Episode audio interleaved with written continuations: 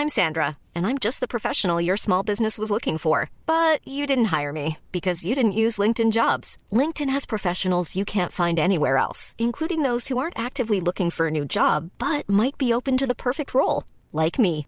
In a given month, over 70% of LinkedIn users don't visit other leading job sites. So if you're not looking on LinkedIn, you'll miss out on great candidates like Sandra. Start hiring professionals like a professional. Post your free job on linkedin.com/people today. Heraldo Podcast, un lugar para tus oídos. Noticias del Heraldo de México.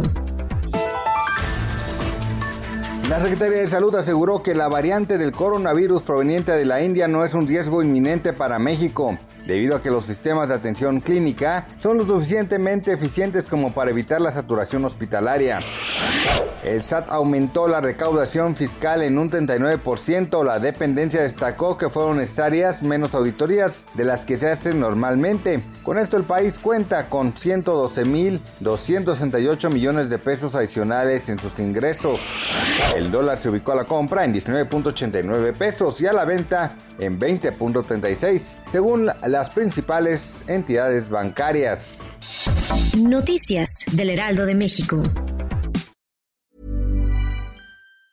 Hey, it's Danny Pellegrino from Everything Iconic. Ready to upgrade your style game without blowing your budget? Check out Quince. They've got all the good stuff shirts and polos, activewear, and fine leather goods, all at 50 to 80% less than other high end brands. And the best part? They're all about safe, ethical, and responsible manufacturing. Get that luxury vibe without the luxury price tag. Hit up quince.com slash upgrade for free shipping and 365 day returns on your next order. That's quince.com slash upgrade.